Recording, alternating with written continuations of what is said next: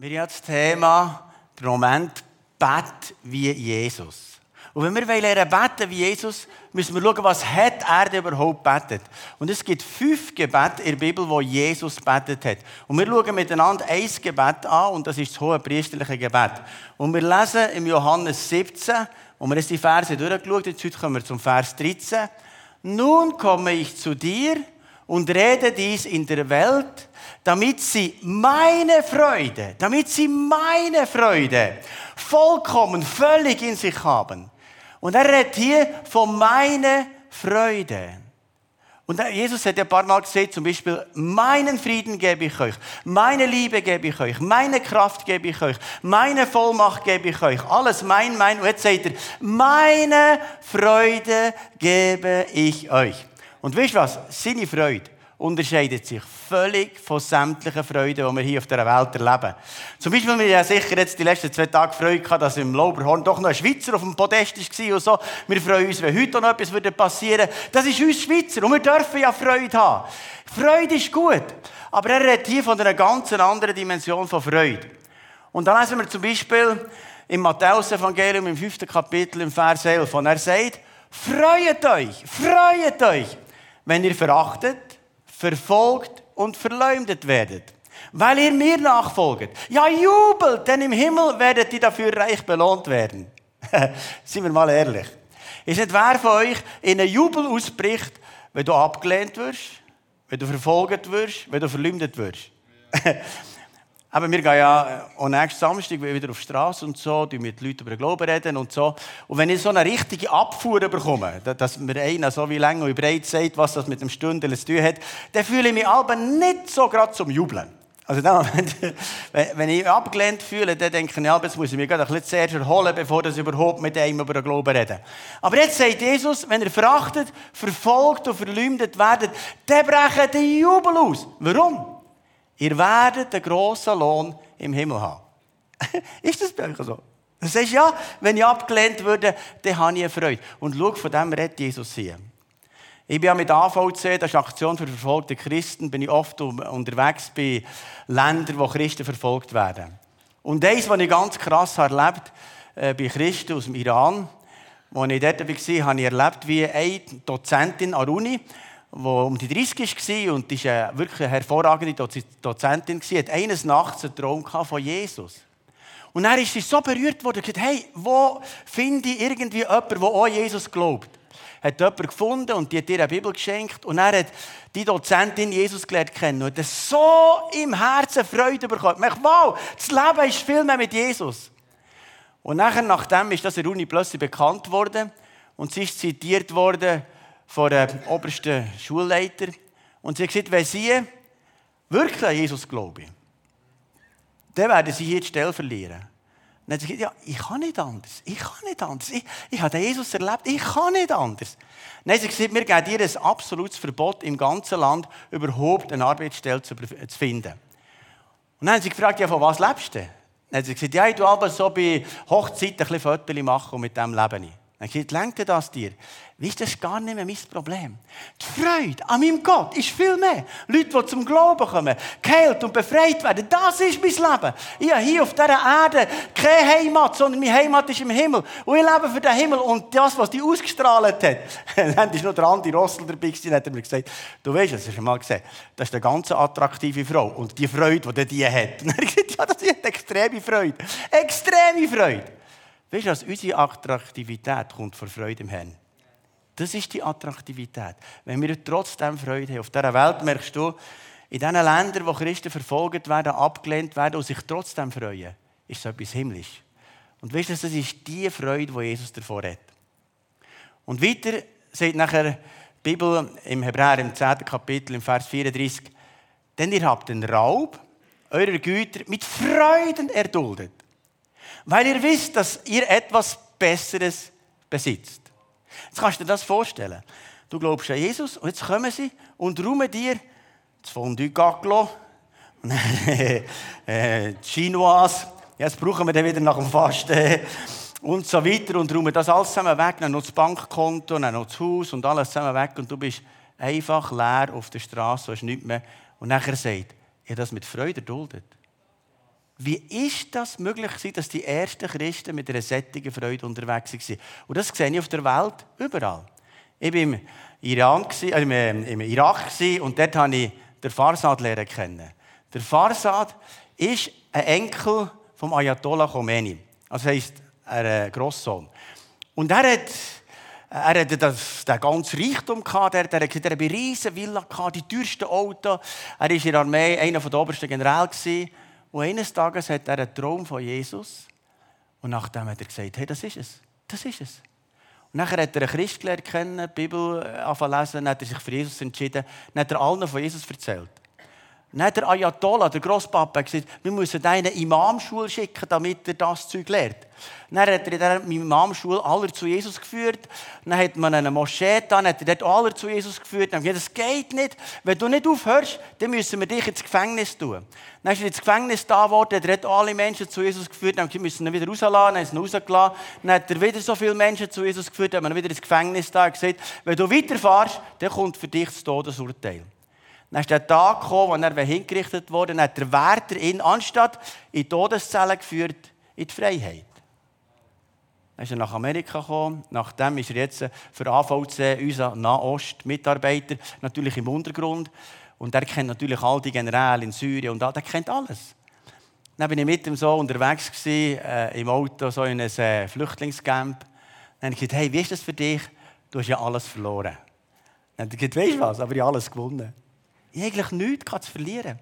Und ich lebe nur noch für das. Menschen für, die, für den Gott zu gewinnen. Ich hier auf dieser Welt bin ich Fremdling. Aber im Himmel habe ich alles. Und ich lebe für den Gott. Und die Freude von diesem Fahrsatz. Und das hat mich so berührt, als wir ins Flüchtlingscamp sind gefahren sind, im Tränen gekommen, gesagt, hoffentlich kommt heute ein Mensch zu Jesus. Hoffentlich lernt heute jemand Jesus kennen. Und ich dachte, ja, wir gehen einfach ins Flüchtlingscamp, Nahrung bringen und Kleidung und so weiter. Aber er hat ein anderes Ziel. Hoffentlich findet ein Mensch zu dem Himmel. Und wisst ihr, das hat mich so berührt. Und das ist die Frage, ob wir wirklich die Freude haben. Gell, wenn uns mal das Portemonnaie gestohlen wird, haben wir schon ein bisschen Krise. Wenn das Bankkärtchen weg ist, ist schon ein bisschen Krise. Oder wenn irgendetwas sonst fortkommt, haben wir auch eine Krise. Weißt du was? Wir sind nicht von dieser Welt. Wir sind nicht von dieser Welt. Mit Freude erduldet. Als nächstes lesen wir nachher im Lukas 10, Vers 20. Doch freut euch nicht so sehr, dass euch die bösen Geister gehorchen müssen. Freut euch vielmehr darüber, dass eure Namen im Himmel aufgeschrieben sind. Schau, wir freuen uns doch, wenn Heilige und Befreiungen passieren. Jetzt gerade während dieser Fastenzeit sind einige Leute zu mir gekommen, die immense Befreiungen erlebt.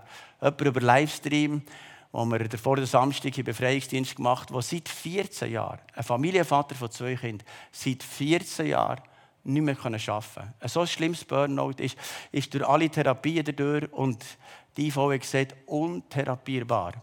Sitzt einfach daheim. Kann zum Teil nicht einmal die Haushaltung daheim machen. Und was da letzten Samstag passiert ist, hat mich zutiefst berührt. Die Kraft von Gott hat den Mann verändert. Da ist so eine dramatische Veränderung passiert in diesem Leben. Und ich könnte mich über all das freuen. Über all das freuen. Er sagt ja, freut euch nicht so sehr. Wir dürfen uns schon freuen. Aber nicht so sehr. Warum sagt er das? Weil manchmal passiert auch keine Heilung, manchmal passiert auch keine Befreiung. Darum ist, sind wir nicht abhängig von dem, ob Erfolg oder nicht Erfolg passiert.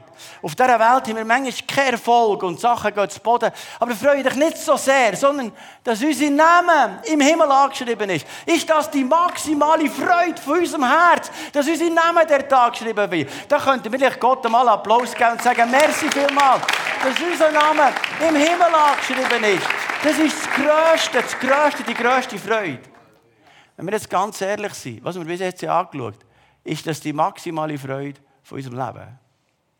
Im Philipper 4,4 sagt er, dass wir am stärksten freut euch zu jeder Zeit, dass ihr zum Herrn gehört. Also die größte Freude ist, dass wir zum Herrn gehören. Und schau, die Freude ist alle Zeit. Der Werner Hofer, der so viel Befreiung hat erlebt und so, am Ende von seinem Leben bin ich noch besuchen bis der Moment, kurz bevor er gestorben ist. Und wisst ihr, an was dass sich der Werner vor allem hat gefreut? Am Herr. Auch wenn er hunderte von Befreiungen hat erlebt, so viele Sachen. Aber weißt du was? Die grösste Freude, die bleibt in deinem Leben, ist die Freude am Herrn. Und je näher dass du an das Tor vor Ewigkeit kommst, je näher dass du dorthin kommst, freust du dich nur noch dem Herrn. Du freust dich, ihm zu begegnen. Halleluja.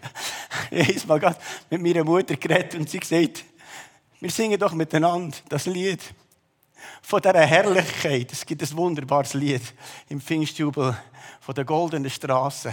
Und sie freut sich, dem Herz zu begegnen. Schau, das Größte, was in unserem Leben bleibt, ist die Freude am Herrn.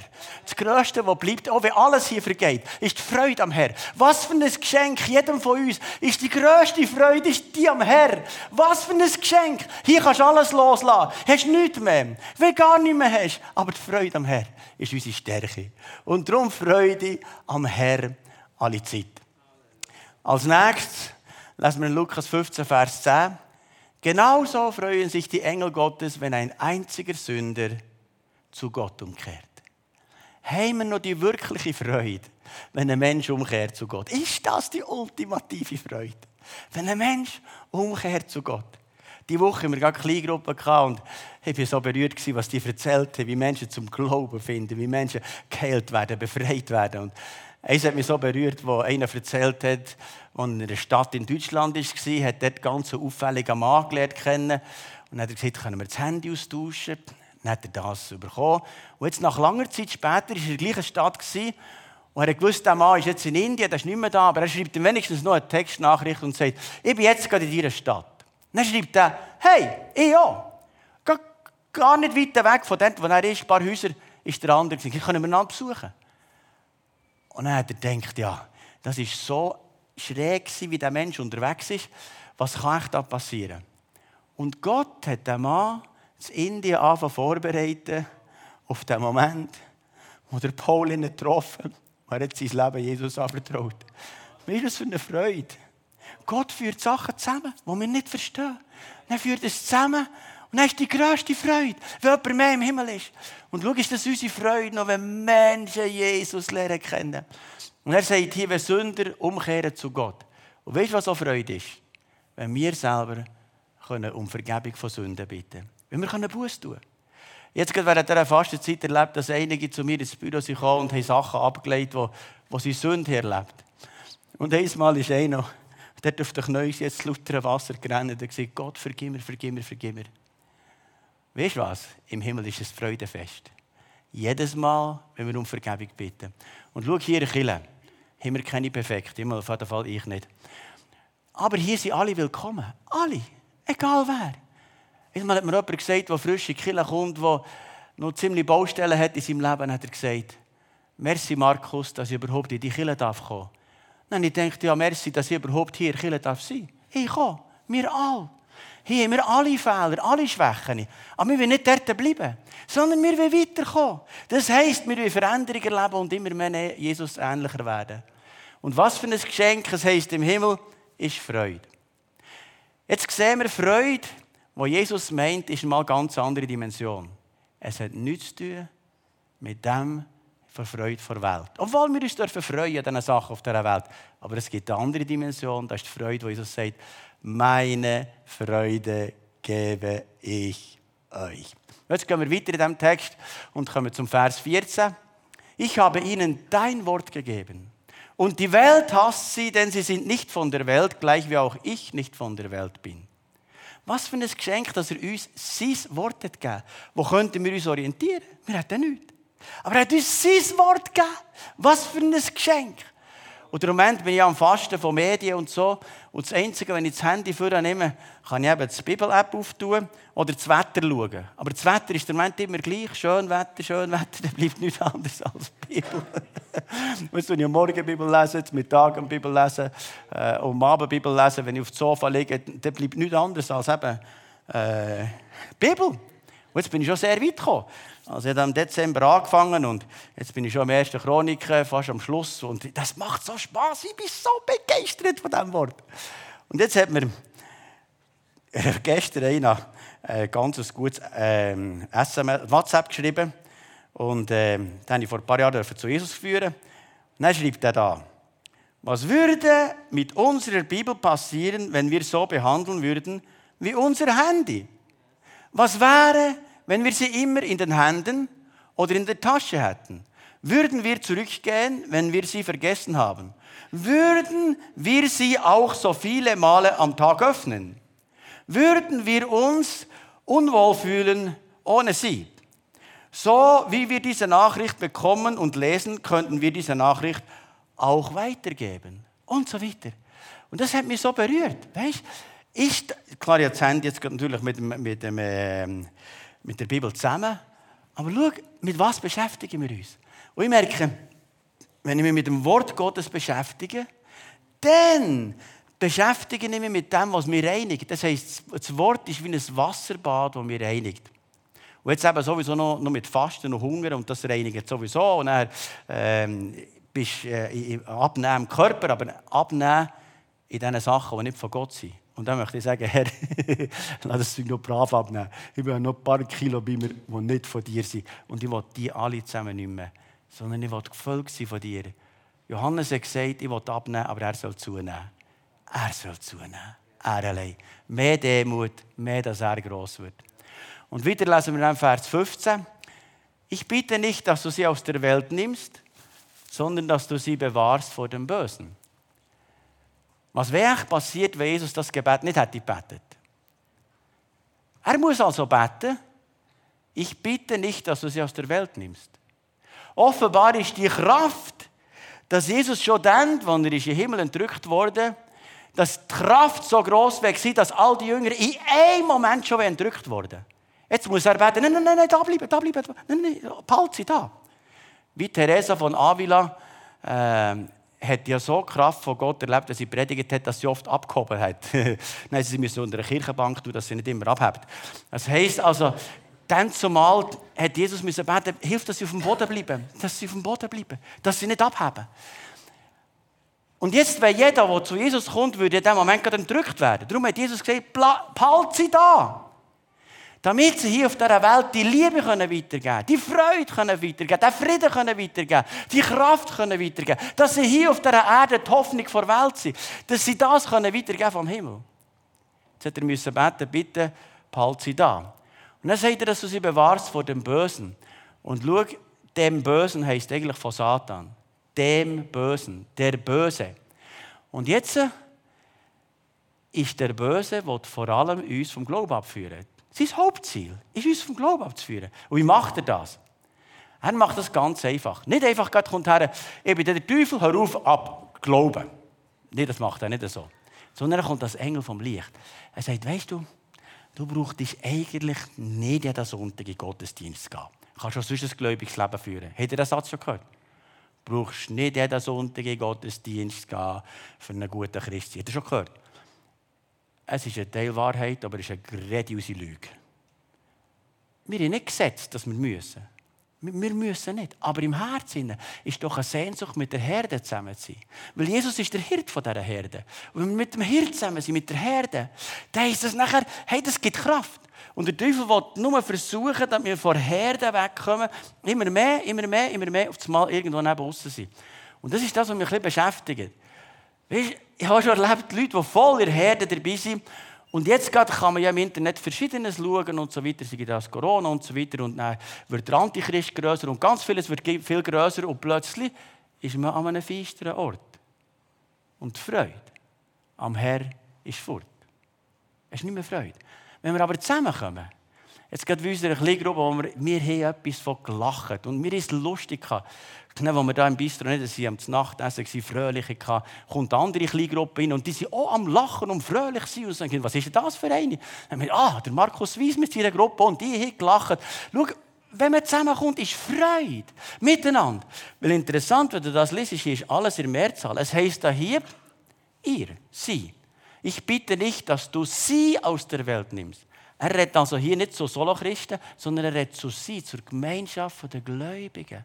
Damit du sie nicht aus der Welt nimmst, sondern vom Bösen bewahrst. Und schau, das ist so entscheidend, wir brauchen einander. Und das ist so schön, dass ihr alle wieder kommt. Das ist, ihr könnt nicht sagen, oh, jetzt kann ich gerade gut für mich. Nein, nein, ich sage, nein, nein, ich brauche es. Und darum der nächste Vers, Vers 16 heißt, sie sind nicht von der Welt, gleich wie auch ich nicht von der Welt bin. Das kann man auch falsch verstehen, dass man da so oberfromm wird und dann irgendwie so äh, nicht mehr normal ist. das meint er eben nicht. Sondern wir sind gleich wie alle anderen Menschen. Das heißt nicht, dass wir irgendwie da oberfromm sind, aber im Herz wissen wir, wir gehören nicht hierher. In dem Moment, wo wir Jesus ins Leben eingeladen haben, sind wir Himmelsbürger. Wir gehören zu ihm. Unser Name ist der Tob angeschrieben. Wir sind hier Fremdlinge. Und schau, da passiert etwas im Herzen, und sagen, ja, ich habe eine himmlische Freude, ich habe einen himmlischen Frieden, ich habe eine himmlische Kraft, ich habe eine himmlische Liebe, ich habe etwas Himmlisches. Und schau, du sagst, ich möchte das auch lernen kennen. Ich habe das vielleicht noch nicht im Herz, ich habe schon gehört davon, aber ich möchte jetzt das Himmlische in meinem Herz. Dann kannst du Jesus in dein Herz einladen. Und für das habe ich für dich ein Gebet mitgenommen. Und das kann man mit einem einfachen Gebet beten. Und wir können jetzt still werden zum Gebet und du sagst, ja, ich will das Himmlische in mir. Dann könntest du zum Beispiel beten, Jesus, ich komme zu dir. Bitte vergib mir all meine Fehler. Komm jetzt in mein Herz. Bist du mein Herr und mein Gott. Ich will dir nachfolgen und ich glaube an dich. Erfüll mich mit deinem Heiligen Geist. Jesus, weißt, jedes, der das jetzt betet hat. Und ich bitte dich, komm mit dem Heiligen Geist und erfülle jetzt jedes, das Leben jetzt kommt. Himmlische Freude, himmlische Liebe, himmlischer Frieden, himmlische Kraft, himmlische Energie. Und ich bitte Jesus, erfülle jedes, der das betet hat und das ab jetzt weiß, mein Name ist im Himmel angeschrieben. Und das ist die größte Freude. Amen. Amen. Jetzt möchte ich noch etwas erwähnen das ich in diesem 24-Stunden-Gebet unten im Gebetsraum erlebt habe. Ich bin in einen Raum hineingegangen, das ist der, wo dort die, die Vögel wunderbar pfeifen, der Wald ist und da kann man auf das Bänkchen sitzen. Dann war ich auf diesem Bänkchen, abgesessen und habe ein schönes Bild da mit dem Thunersee, Stockhorn hinten dran und, und Spiez und so. Dann bin ich dort gesehen und gesagt, Jesus, möchtest du mir irgendetwas sagen? Dann war ich so still und plötzlich tut sich etwas auf. Es ist wie übernatürlich. Plötzlich merke ich, wow, ich komme wie in den Thronsaal von Gott, wo ich sehe, dass Jesus Fürbitte tut für mich. Ich denke, Jesus, du für mich Fürbitte tun. Nein, ich merke, das hohe priesterliche Gebet tut dieser Fürbitte für uns. Und das ist er ja immer noch im Himmel am Fürbitte tun.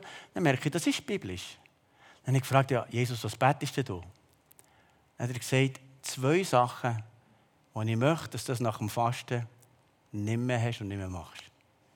Dann hat er mir gesagt, was? Und ich gesagt, aha ja, das habe ich am Anfang gebetet für Fastenzeit, dass ich das dann nicht mehr will. Dann hat er gesagt, schau, ich habe das in dein Herz gelegt, weil das ist mein Anliegen. Und ich habe es dir gesagt und jetzt kommt der Himmel und die Erde zusammen. Dein Wille geschehe wie im Himmel, so auf Erden. Also das, was ich nicht kann, da betet er dafür und ich bitte, dass es passiert und jetzt kommt das beides zusammen.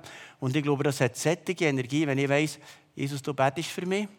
Und wie das für mich eine Ehrfurcht hat gegeben vor dem, dass ich merke, Jesus will das so. Es ist nicht nur mein Anliegen, sondern sein. Und ich kann dir sagen, für jedes Anliegen, das du hast, betet Jesus so. Er hat es dir ins Herz gelegt und er betet, dass du es schaffst. Er, weißt du, wie gut? Du hast vielleicht etwas, wo du das Gefühl hast, das verändert sich nie. Aber Jesus sagt, ich bete für dich, dass du es schaffst. Wie gut. Dann etwas hat mich mega berührt. Wir haben ja Leute in Kirche, es nicht so gut geht, sei es gesundheitlich oder auch psychisch und so. Wenn ich sehe, wie er Fürbitte tut für eine Person, die mir sehr am Herzen ist. Wir sind alle am Herzen, aber ganz speziell mit dem, den ich begleite. Wie Jesus betet für die Person und er sagt, ich bete für dich, dass dein Glaube nicht aufhört. Jesus, du betest für die Person, dass der Glaube nicht aufhört. Das hat mich so berührt. Dann habe ich gefragt, ja, aber könntest du nicht die ganze Situation sofort verändern? Dann schaut er mir so in die Augen und sagt, Markus, du weißt nicht alles. Ich weiß alles. Und ich mache etwas so Wunderbares für den Himmel, was so kostbar ist, wo du nicht verstehst. Du willst schnell Problem gelöst haben und geht wieder weiter. Aber ich mache so etwas Himmlisches. Das ist wie ein geschliffener Edelstein, das ist wie geläutertes Gold. Und ich mache es so schön. Aber ich bete, dass der Glaube nicht aufhört. Das hat mich so berührt. So tiefst, so tiefst berührt. Und ich merke, er ist der, der für uns betet, für unsere Anliegen. Und was interessant war, ist, der himmlische Raum war so gefüllt von Liebe. Das ist wie alles voll Liebe. Und gar nicht von Anklage, nicht von gesetzlich, nicht, was du musst, sondern Jesus betet, damit wir das tun, was der Wille vom Vater ist. Er betet, damit wir das tun. Und dann sind noch ein paar konkrete Sachen gekommen, die mich auch noch berührt haben. Er hat gesagt, schau, ihr könnt noch mit der Lust von dieser Welt sättigen. Aber das heisst, im Johannes 2,17, im 1. Johannes, die Welt vergeht mit ihrer Lust. Und schau, die Lust von dieser Welt. Wir können uns freuen an der Welt, das ist nicht der Punkt, aber Lust von dieser Welt, die zur Sünde führen, die sind wie konträr zur Freude am Herrn. Es ist eine Freude etwas Falschem. Und Jesus hat gesagt, schau, ich möchte euch befreien von Lust, von Freude, die nicht für euch sind. Und ich möchte euch mit der ultimativen Freude erfüllen, die Ewigkeitsbedeutung hat. Dann hat er so ein paar Sachen aufzeigen. Es gibt manchmal Leute, die sind noch unsauber auch in ihrer Sexualität. Oder auch jemand, der irgendwo im Herz wird, wie hat losgelassen beim Ehepartner. Und das sieht nur Gott. Aber Gott sagt, ich bete, weil das, was ich zusammengeführt habe, möchte ich nicht, dass es trennt. Und weißt du was? Er betet noch mehr als mir für das. Er betet für das. Er ringt um das. Er kämpft um das. Damit wir sauber sind, rein und heilig. Und ich finde es so schön, dass ihr als ganze Kirche mithelfen, fasten und beten und Gott suchen. Das reinigt uns. Damit wir immer ähnlicher werden. Nicht mit Anklage, sondern wir wollen ihm gefallen. Wir sind die Brut von Jesus, die uns schmücken, um ihm zu begegnen. Ich habe auch gesehen, wie, Gott einfach Leute möchte weiterführen möchte. Dann haben wir auch gesagt, es gibt Leute, die möchten viel weiterführen, aber die sind im Kleinen nicht treu. Und ich sehe das Verborgene im Herz. Und weil sie im Kleinen nicht treu sind, kann ich sie nicht über mehr führen. Dann geht ja, Herr, was ist es denn? Dann hat verschiedene Sachen aufgezeigt und eins, was mich schon beschäftigt hat. Er hat gesagt, schau, wer nicht treu ist, mir, der ganz, das Ganze, was Gott beordnet hat, in die Kirche zu geben, Geld, sei das Erzählt, dann kann ich nicht über mehr führen. Der bleibt sein Leben lang am gleichen Ort, aber ich kann ihn nicht über mehr führen, hätte ich viel mehr parat für ihn. Dann geht ja Herr, hier geht es ja nie, hier muss ja nie immer etwas geben. Dann hat er gesagt, weißt du was, der Judas war nur ein Schmarotzer. Der hat mich nur ausgesogen, mich betrogen und hat ihn geliebt bis zum Schluss. Aber abgerechnet wird er am Schluss werden. Nicht jetzt. Sondern am Schluss siehst du, ob du im Himmelsbank hast eingezahlt oder nicht. Für die Ewigkeit. Du kannst es hier haben, für deine Freude. Hier kannst du schon haben. Aber im Himmel ist es mal leer.